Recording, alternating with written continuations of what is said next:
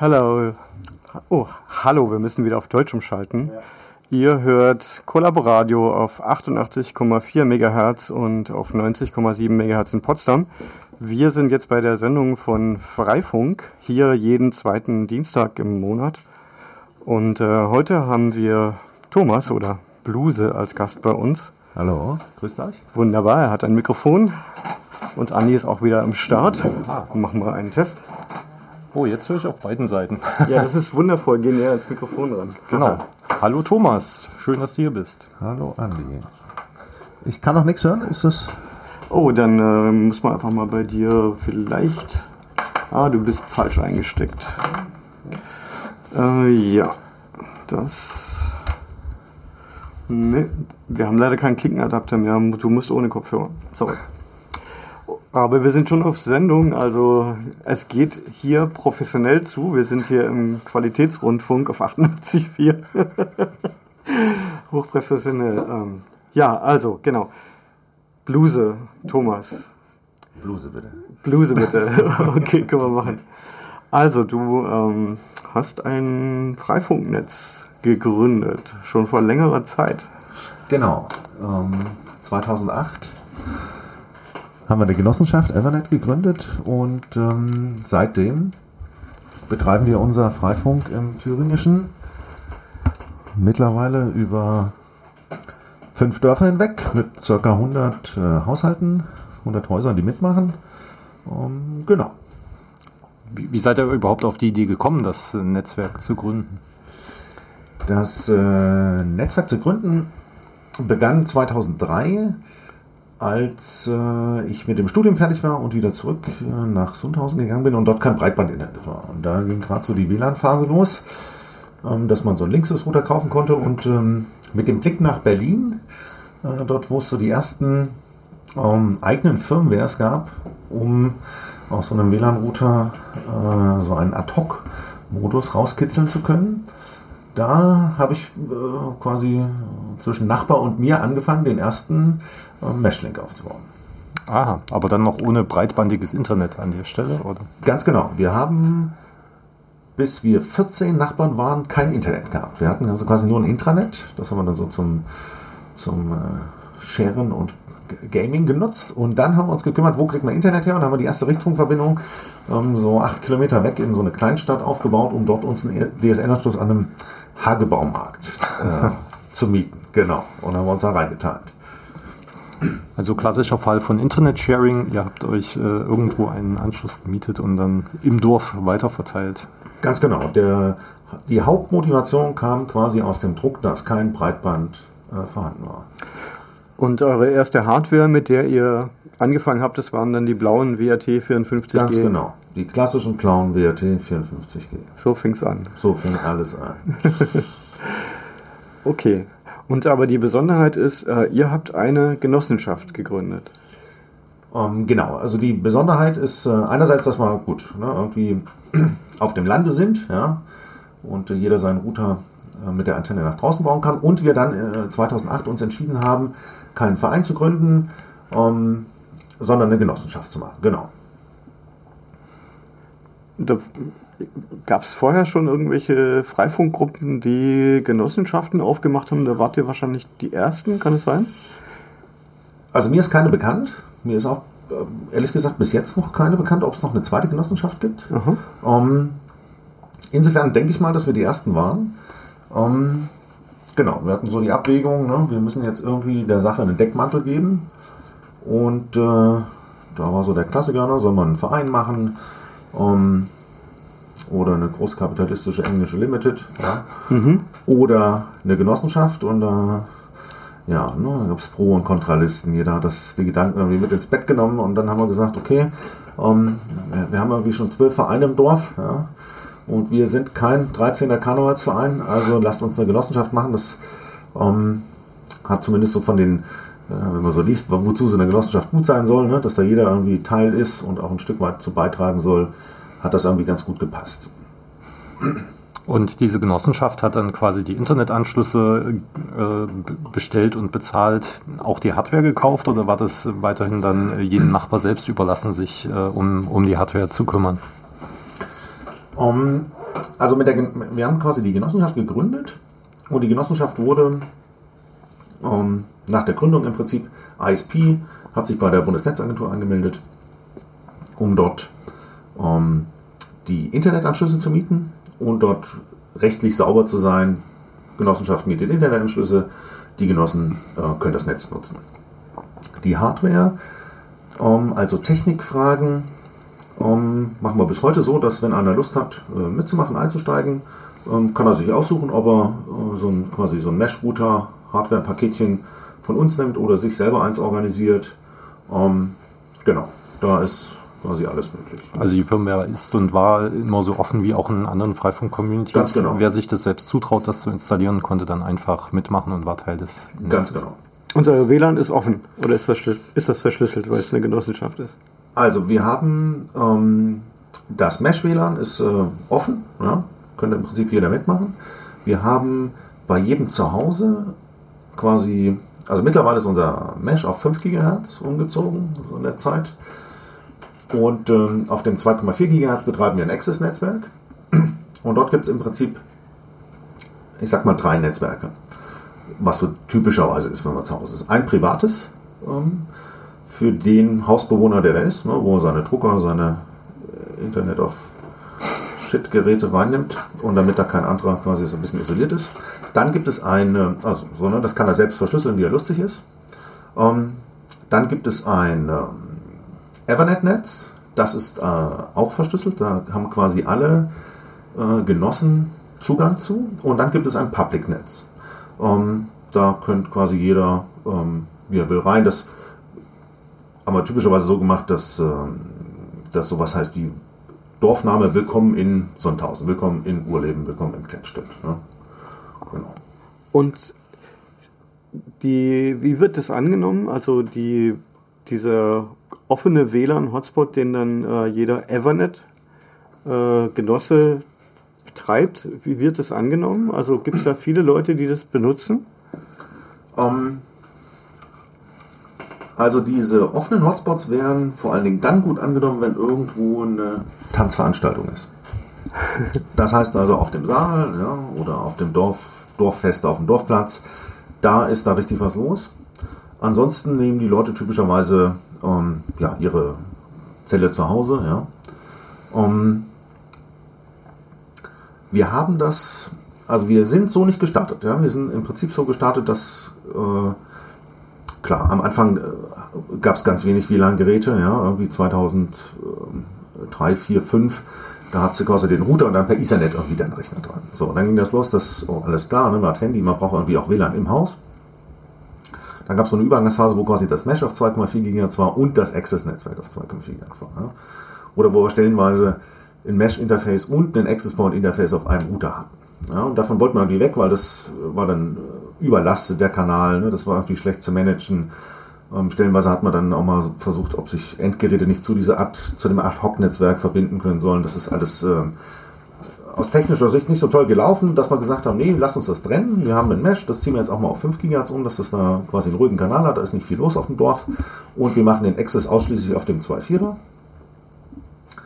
Und ähm, lasst uns äh, diese, dass wir diese, diese Ethernet-Zelle verschlüsselt haben, war gar nicht so sehr, dass es ähm, dass da kein anderer reinkommt, sondern äh, in dieser Diskussion, dass WLAN-Zellen verschlüsselt sein müssen, ne? und dass man quasi, dass es irgendwie risky ist, so eine offene WLAN-Nummer zu haben.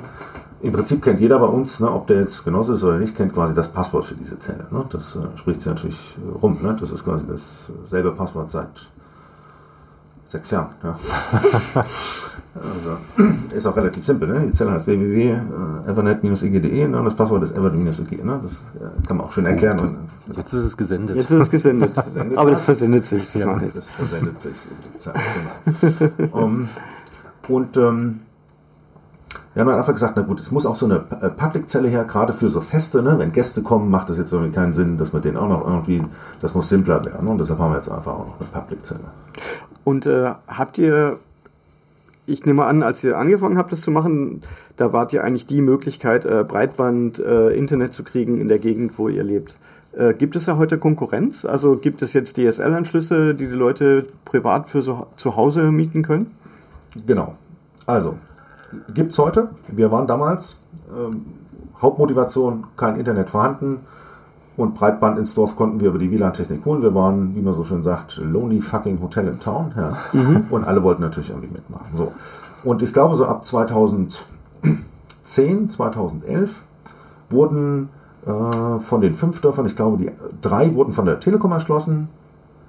Zwei wurden von der Telekom erschlossen und zwei, äh, ich glaube dann so 2013 von einem Thüringer Provider. Das heißt, im Prinzip kann man jetzt in jedem der fünf Dörfer ja, in jedem der fünf Dörfer kann man äh, einen DSL-Anschluss bekommen. Na, das schwankt so ein bisschen. Die Telekom hat so mit bis maximal 6.000 ausgebaut, der Thüringer Provider bis 50.000. Ähm, um die wahrscheinlich Frage gleich vorwegzugreifen, ne? wie war der Mitgliederschwund? Ja, genau. ähm, der, also man, 100 Mitglieder, ja, fünf Dörfer, also ich, so, ist so circa, ich sag mal, 35, 35, 20, 10, ja, so ungefähr ist die Aufteilung. Und ähm, nachdem dort DSL verfügbar war, sind, ich hätte mal gesagt, vielleicht so 20 Prozent äh, der Leute sind ähm, aus der Genossenschaft raus, haben sich hier einen eigenen Anschluss geholt.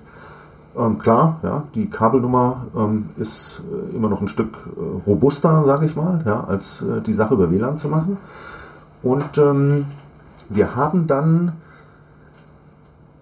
ich würde sagen, seit zwei Jahren wieder einen relativ starken Mitgliederzuwachs bekommen, weil wir angefangen haben, was ich vorhin schon erwähnt habe, dass jetzt jeder zu Hause einen Access Point hat mit einer Ethernet-Zelle, mit seiner privaten Zelle. Und zwar ähm, sozusagen das Feature, dass man, äh, egal wo man ist im Dorf oder beim Nachbarn oder beim Kumpel im Nachbardorf, dass man dort sein WLAN auch hat. Ja? Das können auch, das kann quasi keiner äh, anbieten, egal ob der ein schnelles 50.000er VDSL anbieten kann. Ja? Und das finden alle äh, momentan so das äh, Interessanteste und äh, das, wo sie sagen, Mensch, komm her für meine, ne, ich bin jetzt nicht der Power-User, der hier unwahrscheinlich Videos guckt und dergleichen, aber für, für meinen Anwendungsfall, ich will always on sein, ja? ich will hier das Ethernet haben ähm, und das ist doch super. Ne? Und ähm, wir haben, ich hätte gesagt, ähm, wir sind mal so von 100 Mitgliedern zwischenzeitlich auf 75 runter und jetzt sind wir fast wieder bei 100. Also das ist eingebrochen nach dem äh, DSL mal und äh, das ist jetzt echt wieder gestiegen. Ne? Hm. Ihr konntet ja dann die angemieteten DSL-Anschlüsse, die weiter weg sind, auch, nehme ich mal an, dann weglassen und ganz lokal bei euch ganz genau. auch Internetanschlüsse mieten. Ganz genau. Wir haben nicht mehr diesen Link zum Hagebaumarkt, ja, mhm. sondern wir haben natürlich auch das 50.000er DSL äh, begrüßt ja, und mhm. dann gleich mal zwei Anschlüsse gebucht. genau, gemultiplext. ja. Technisch ja. Wie hoch sind dann eigentlich die Kosten für die, für die Genossen pro Monat oder pro Jahr oder ja. wie ihr das abrechnet? Wir haben einen Genossenschaftsbeitrag, der ist 12 Euro pro Monat. Okay. Das heißt, jeder zahlt einen Zwölfer. Damit ist die ganze Genossenschaftsnummer, als auch, äh, dass wir quasi die Internetanschlüsse mieten, als auch, dass wir, ähm, also wir stecken so ziemlich alles, also alle, die da irgendwie tätig sind, sind Ehrenamtler, da kann keiner seine Family von ernähren. Wir stecken halbwegs alles in Technik rein. Ähm, wir haben ein relativ gutes Backbone-Netz in den Dörfern, äh, zwischen den Dörfern und ähm, ja, also ist äh, ich meine, es hat ja für die Genossen auch den Vorteil, man hat in jedem der Dörfer, im Garten, im Freibad, äh, was weiß ich, was ihr alles habt, überall äh, durch seinen Beitrag auch WLAN mit genau. zur Verfügung. Ganz genau. Da war der da Vorreiter wahrscheinlich in Vernetzung von Ortschaften. So, ja. so ein bisschen. Also weiß ich nicht, ja, aber äh, es ist zumindest so. Ne? Freibad steht jetzt aus, bin ich gerade dran, dass wir das Freibad mhm. ähm, in Angriff nehmen. Ja, aktuelles Projekt von uns ist äh, äh, quasi Stellvorlage, ja, ist unser Dorffunkprojekt. Ja. Da sind wir gerade am neu ausprobieren. Ähm, in einem Dorf, wo wir sagen, Mensch, ähm, lasst uns mal so Lautsprecher äh, über unser WLAN-System quasi bedienen. Dann wie früher, dass Durchsagen gemacht werden können und Was habt ihr damit vor? ja, wir wollen natürlich die Weltherrschaft durch die kalte Küche. Und äh, wir haben uns gedacht, es gibt keinen vernünftigen Propaganda-Channel mehr und. Nein. Ähm, oh, Entschuldigung. Es ging quasi, ähm, muss ich so drei Sätze ausholen. Es ging, äh, wir haben eine Stiftung im Nachbarort, Stiftung Landleben, die beschäftigen sich so ein bisschen mit der Frage, wie kann man denn ähm, unsere Region stärken, Leute hier halten. Wir sind also auch ne, dörfliche Regionen, Leute ziehen weg, die jungen Leute sind kaum noch da. Und die haben dann irgendwie so eine Sofa-Studie gemacht, ähm, wo sie ältere Menschen quasi über 60 befragt haben, ne, wo drückt der Schuh, was könnt, würdet ihr euch wünschen. Und unter anderem war ein Punkt, dass sie sagen, Mensch, wir sind recht schlecht informiert. Wir wissen nicht, informiert im Sinne von, was ist los im Kreis? Ne? Wo ist ein Fußballspiel? Wo kann man Kaffee trinken? Wo wird hier eine Veranstaltung gemacht? Ja? Das kommt so irgendwie mal in der, in der Tageszeit oder hängt vielleicht irgendwo mal aus, aber so richtig, ähm, so richtig ähm, klappt das nicht. Ne? Oder wird man uns was wünschen?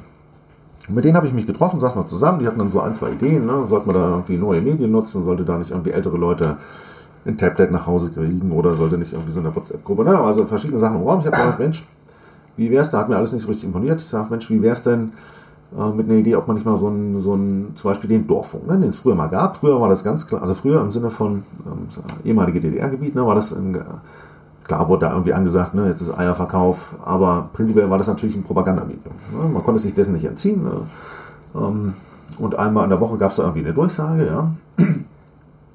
Die Lautsprecher sind mittlerweile alle weg. Ne? Ich habe gemeint, aber ähm, wir haben ja WLAN-Router. Ne? Es ist also technisch, äh, könnte ich mir das vorstellen, dass das äh, für mich machbar ist, für uns machbar ist.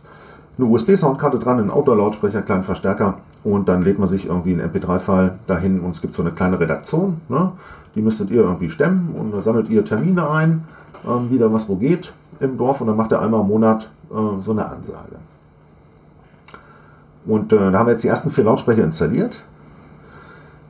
Quasi so Outdoor, so Outdoor ähm, keine Druckkammerlautsprecher, sondern so, ist so eine richtige Box drin, ne? so könnte theoretisch auch so ein Dorffest damit bestellen. Ne? Und ähm, genau, so eine, so eine Terratec USB-Soundkarte, äh, kleiner Digitalverstärker, eine kleine Java-Applikation, dass man sagen kann, okay, auf die Router möchte ich gerne diese MP3-File hochladen mit äh, Datum, Uhrzeit, wann das abgespielt werden soll. Weil so ein bisschen die Problematik ist, wie kriege ich das hin, dass die zeitgleich abgespielt werden. Und ähm, ich habe gedacht, gut, das Simpelste ist, ich synchronisiere die Zeit der Router und äh, benutze was, dass die mal sagt, zu der Zeit bitte den MP3-File abspielen. Und ähm, das klappt erstaunlich gut. Ja. Jetzt müssen die quasi eine, eine Redaktion aufbauen. Ja. Ähm, und na klar, ne, äh, ist das, ist das, äh, das kann durchaus auch eine, das hat auch Potenzial quasi äh, für, für, einen, für eine zweischneidige Nummer. Ne? Also ich habe auch gesagt, ne, also ich will hier auf keinen Fall, äh, das muss, wir müssen mal ja, als Stiftung ne, euch mal so ein bisschen was überlegen, was ihr da, keine Ahnung, ne, so eine Art äh, Statute oder was ihr da machen wollt, ne, dass es keine Werbung, dass es keine äh, politischen Inhalte und dergleichen gibt, ne, weil, ähm, so, na gut, jetzt also die Idee ist äh, alles sehr wohlwollend, ne, es wird hier nur informiert, was gibt es für Veranstaltungen gibt so einen zweiten Anwendungsfall, den finde ich eigentlich auch ganz interessant, und zwar den Katastrophenfall. Ja, mhm. also ähm, beim Aufbauen hat man halt mit verschiedenen Elektrikern, Leuten von der Feuerwehr zu tun, die meinen, Mensch, also ein Dorffunksystem, bei der, wenn wir jetzt einen Katastrophenfall hätten, ne, haben wir echt das Problem, wir erreichen keinen. Großartig. Ne? Also Handynetz und dergleichen ähm, ist schlecht zu nutzen, um den, den Leuten quasi jetzt eine Information aufzuzwängen, ne? dass sie eben irgendwie handeln müssen in dem Notfall. Dafür wäre das gar nicht schlecht. Ja? Da wollen wir mal gucken, ob man da vielleicht nochmal irgendwie einen, einen Fördertopf anbohren können, ob man dort ähm, in so einem Katastrophen, also wir sind jetzt kein Hochwassergebiet, aber ähm, für sowas wäre das irgendwie prädestinierter, ne? Ähm, dass man sagt, auch für sowas können wir es nutzen. Ja, die alles offene Frage ist dann, wie macht man das geschickt, wer hat da Zugriff drauf, wer da darf da was senden. Ne? So die Sicherheitsthemen sind, das sind der große Knackpunkt dabei. Ne? Wer da, darf da was abspielen? Ne? Weil eben, wenn der, der vermeintlich bekommt der Bürgermeister einen Koffer mit den Zugangscodes und dann. Genau. den, ja, den, den, roten Zugangscode-Koffer, genau. Ja, ja aber äh, das muss einfach mal ausprobiert werden. Ja? Und ähm, ich hoffe nicht, dass das scheitert, ne? nicht an sowas. Um, und wir schauen jetzt mal. Ne? Aber die ersten Durchsagen sind schon gelaufen. Es ist jetzt die erste Probedurchsage gelaufen. Also das äh, System funktioniert. Ja? Und jetzt sammeln Sie quasi die Informationen für den nächsten Monat ein, um dann die erste äh, quasi, was passiert wann bei uns im kleinen ländlichen äh, durchzusagen. Okay. Du hast gesagt, ihr habt mit Feuerwehr und Elektrikern zusammengearbeitet, das irgendwo zu installieren. Wo installiert ihr eure Technik? Sind das öffentliche Standorte? Sind das private Standorte? Ähm, wir haben in Tottleben angefangen mit den vier Lautsprechern und da haben wir zwei Gemeindestandorte, die Schenke und äh, so ein Gemeindehaus und zwei Laternen, ne, wahrscheinlich auch Gemeindestandorte. Ne? Also im Prinzip wollen wir jetzt äh, in Sundhausen bei denen, da, da sind so 35 Mitglieder, ne, da könnte man quasi die Lautsprecher mit einem Stück Kabel irgendwie zu Hause geschickt dran machen. Die meisten haben ja einen Router auf dem Dachboden und ähm, von dort ja, kann man irgendwie alles so halbwegs 10, 15, 20 Meter äh, könnte man so einen Lautsprecher ranpippen. Ne?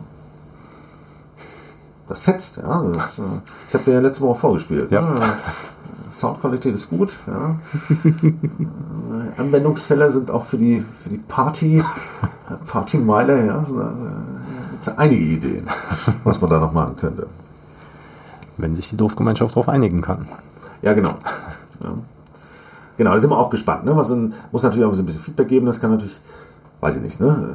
Äh, genauso valide ist es, dass einer sagt, hier, das geht gar nicht. Ja? Ich will weder eine Spam-E-Mail haben und ich will auch nicht auf den Sonntag irgendwie für drei Minuten zugespammt werden. Ne? Mhm. Mal sehen, ob es solche Meldungen gibt oder ob es wirklich so ist, dass alle sagen, das ist in einem Rahmen, das ertrage ich ja, und das ist informativ. Das steht und fällt mit, wie oft ist das? Ist das nervig oder ist das wirklich äh, was, wo man sagt, mhm, passt. Ja.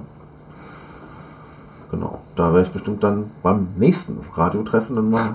Wenn wir, Äh. dich, wenn wir dich fragen, also der Regelbetrieb, wenn man es so nennen kann, ja. den gibt es dann, ab wann ist dann der Regelbetrieb? Na, ich denke, ab nächsten. Monat äh, geht der Regelbetrieb los. Ja, okay, dann Ja. können wir dich ja fragen, wie es da so. Also bei dem Regelbetrieb gibt es quasi, ich, ich dachte mir so, und es gibt dann quasi einen, äh, ich habe ähm, also im Prinzip einen Laptop, da läuft die La- Java-App, ist ein kleines Mikrofon dran, so ähnliches Setup wie hier, ne? da könnte einer was einsprechen. Ne? Jetzt von der Stiftung, ähm, derjenige, der das in Tottenham gerne machen würde, der ist so ein bisschen äh, mikrofonscheu und hat sich überlegt, er nimmt da so eine Text-to-Speech-Software. Ne? um, um, also nicht nur, also Mikrofonscheu ist das eine, aber er ist auch der Meinung, okay, wenn ich so Informationen einsammle, wann spielt der Sportverein, wann ist ein Rentnertreff hier und da, dann habe ich die ja in irgendeiner Textform schon da. Ne? Er macht dann sowas wie, ne, Leute können auf seiner Webseite irgendwie eintragen, wo Termine sind oder schicken ihm eine E-Mail. Er sammelt diese Texte zusammen und dann wäre es für ihn simpler, einen kopierten Text, ne, sagt, hier komm, MP3 draus machen und dann lädt er das hoch. Da bin ich gespannt, das habe ich noch nicht gehört, ob das gut klingt oder ob das sehr metallisch ist, das weiß ich nicht. Ähm, das werden wir sehen. Das klingt erstmal nicht überzeugend. Das, klingt, das hat mich auch nicht überzeugt. Ja. Ähm, also insofern, der, der Regelbetrieb könnte noch die eine oder andere Hürde, äh, Hürde nehmen müssen. Ob der jetzt äh, quasi so, so Siri-mäßig, ja, oder das ist ja quasi die Outdoor-Siri. Ja. Also, Do- Dorffunk ist ja irgendwie noch ein unsexy Name. Ne? Das stimmt, da müsste also so, so, so, na, genau. Die Outdoor-Siri. Da, da überlegen wir uns mal noch Da was. überlegen wir uns was. Doof, dass hier keiner anrufen kann. Ne? Jetzt können wir das Publikum, Das Publikum befragen. das Publikum fragen. Wir können Aber- eine Mail schicken. Sie können das ja in den Kommentaren zur Podcast-Folge Äh, genau, hinterlassen. genau. Genau. Genau, welche Hardware verwendet ihr jetzt eigentlich für die Installation? Vorhin hatten wir ja nur über die damal, damalige Hardware geredet. Genau. Äh, guter Punkt. Wir haben natürlich über die Jahre auch so ein, quasi, welche Hardware benutzen wir am liebsten. Und äh, genau, da äh, gebe ich jetzt einfach mal eine Empfehlung ab. Also prinzipiell Hardware ist äh, Moving Target, das heißt, es ändert sich immer über die Zeit. Und äh, jetzt in unserem 5 GHz Mesh benutzen wir am allerliebsten ähm, für so einen normalen Standort von einem Haus den CPE 510, den TP-Link Router. Der hat ähm, äh, Bomben, quasi Empfangs- und Sendewerte, ist äh, mit seinem Autogehäuse easy zu installieren. Da muss keine extra Antenne noch dran gepimpt werden, wenn alles so in einem ähm, quasi wasserdichten Gehäuse ist. Kann also auch quasi so der, der Hausbewohner in der Regel an seinen Satellitenmasten dran oder an ein kleines Mast-L äh, an seinem Giebel dran, kann er halbwegs schön alleine machen. Für Standorte, wo wir einen Backbone-Link anschließen, also nehmen wir an auf einer Gemeindeschenke oder auf einer Kirche, wo also, äh, ich sag mal, so ein Backbone angebundener ähm, äh, größerer Link ist. Dort benutzen wir momentan die PC Engines APU-Boards mit ähm, einer 5 GHz Mini-PCI-Karte und dann externe Antennen. Ne? Da ist es schon mehr Aufwand, das zu installieren. Aber das machen, machen, machen wir quasi im Technikteam der Evernet. Und das sind so die beiden Geräte, die wir benutzen. So, für den Access im Haus, da nehmen wir auch von TP-Link den 1043. Der ist ordentlich, äh, macht eine ordentliche Abdeckung. oder diese 703er immer noch, wenn einer was ganz Unauffälliges haben will. Und das sind eigentlich die vier Router, die wir momentan neu anschaffen, nichts weiter. Ne? Und natürlich haben wir auch einen, einen Router-Zoo, der äh, nicht mehr benutzt wird, äh, abgammelt, ne? wo wir mal was ausprobieren. Ne? Also wir bestellen mal neue Hardware, gucken mal, ähm, wie läuft die, wie macht die. Und ähm, das ist so momentan das Setup, was am besten läuft. Und ihr habt ja auch ein Netzwerk, was hauptsächlich aus Mesh-Knoten besteht. Ähm, ist ja nicht wie bei anderen Freifunknetzwerken, wo jeder zweite Router auch einen Internetzugang bereitstellt, sondern das sind ja bei euch dann nur wenige Punkte, nehme ich mal an. Genau, sind äh, bei den 100 Knoten gibt es zwei Punkte, die ähm, jeweils zwei äh, VDSL-Lines haben. Genau. Also zwei äh, Gateway-Punkte gibt es. Und euer Netzwerk spricht dann OLSR auf diesen Strecken oder Ja, also, wie äh, experimentiert ihr, experimentiert ihr darum? Wenn Basti zuhört, wird er mich natürlich lieben jetzt für den Satz. Grüße nach Weimar, oder? Genau, Grüße nach Weimar. Ja, wir sprechen noch ähm, OLSR. Ich habe es euch gestern schon, ach gestern schon, vorhin schon in der, in der äh, Pause erzählt, ich habe gestern Nacht endlich mal auf die ETH FFETX-Metrik umgestellt, zumindest in Sundhausen. Und äh, das läuft schon, also gefühlt so bei den ersten Tests, bei den Knoten, wo es immer mal so die äh, Route Flapping war, läuft schon wesentlich besser. Äh, Batman haben wir noch nie ausprobiert. Wird sicherlich noch kommen. Ne? Ich warte jetzt mal das Battle Mesh ab. Mal gucken, was da so bei der Battle rauskommt, wenn da der On-Vogue-Routing-Algorithmus ist. Ähm, aber ja, wir benutzen noch momentan OLSR. Wir haben, ähm, ich sag mal so als kleine Besonderheit äh, der Konfiguration so etwas, dass wir so ein Purmans, Purmans ähm, Handover gemacht haben. Ähm, dass ähm, im Prinzip, wenn jeder Haushalt so eine Ethernet-Zelle ankündigt und man quasi hin und her laufen kann, damit es nicht wirklich jedes Mal so ist, ich packe mein Handy aus, muss mich irgendwie zu dem Access Point assoziieren, ein neues DHCP-List ziehen und so weiter und so fort. Damit diese Setup-Zeit so ein bisschen verkürzt wird, haben wir quasi jeder, ähm, jede Ethernet-Zelle hat äh, dieselbe IP. Ja. Wir mussten noch zwangsläufig dann ein NAT drauf sprechen und äh, hat auch dieselbe MAC-Adresse und so äh, muss ich das Handy nur assoziieren zu dem anderen Ethernet-Knoten, äh, kann mit seiner eigenen IP, die es irgendwo mal von einem anderen Router gezogen hat, einfach weiterarbeiten. Genau, das funktioniert besser als äh, quasi würde, es, äh, würde man sich alles neu holen. Das funktioniert nicht perfekt, da wird noch viel passieren. Zukunft. Okay, na, das ist dann schon was für Batman Advanced zum Beispiel. Zum Beispiel, genau. Genau. Ja, wir haben jetzt noch zwei Minuten. Genau. Ähm, eine Frage habe ich noch. Ähm, wie schnell ist die Anbindung für die Leute? Also so, das ist natürlich unterschiedlich, äh, je nachdem, wie weit da jemand weg ist. Aber kriegen die Leute da so ihre 6 Mbit oder, oder mehr darüber, wenn sie surfen? Also die Leute kriegen mehr. Ich hätte gesagt, so ein klassischer Router am Ortsrand, der keinen Backbone-Anschluss hat und ähm, quasi am, der, der schlechteste, ja, sage ich mal, der kriegt immer noch seine 20 Megabit. Vorausgesetzt wird äh, es ist nicht Wenn die so viel- Kapazität reicht. Genau, also das Intranet gibt locker her 20, 30 Megabit für den schlechtesten. Der schnellste äh, schlägt beim Internetknoten so mit 300, 400 Megabit auf. Ähm, so, wir momentan teilen wir uns ähm, 150 Megabit down und äh, 30 Megabit ab. Das werden wir noch ein bisschen steigern, aber ähm, ja, es ist echt super schnell. Okay, dann müssen wir uns aber auch schon wieder verabschieden. Genau. 20.29 Uhr. Sehen Zeit wir uns auf dem, auf dem Battle Mesh Ende Mai. Wir sehen uns definitiv auf dem Battle Mesh Ende mal. Das ist, da könnt ihr auch, wenn ihr auch da seid, alle Fragen an Thomas loswerden. Ja, sehr gerne. Sehr An. Bluse, Entschuldigung. An Bluse, genau. Ähm, genau. Ja, dann bedanken wir uns fürs Zuhören. Ja, ich bedanke mich, dass ihr mich eingeladen habt. Ja, sowieso. Ja. Genau. Und dann hört man sich äh, wieder den zweiten Dienstag im nächsten Monat. Genau. Datum Und weiß unsere Podcast-Hörer verabschieden wir dann noch mit einem schmissigen Sechsachteltakt. Genau, den haben wir noch im Angebot. Tschüss. Tschüss.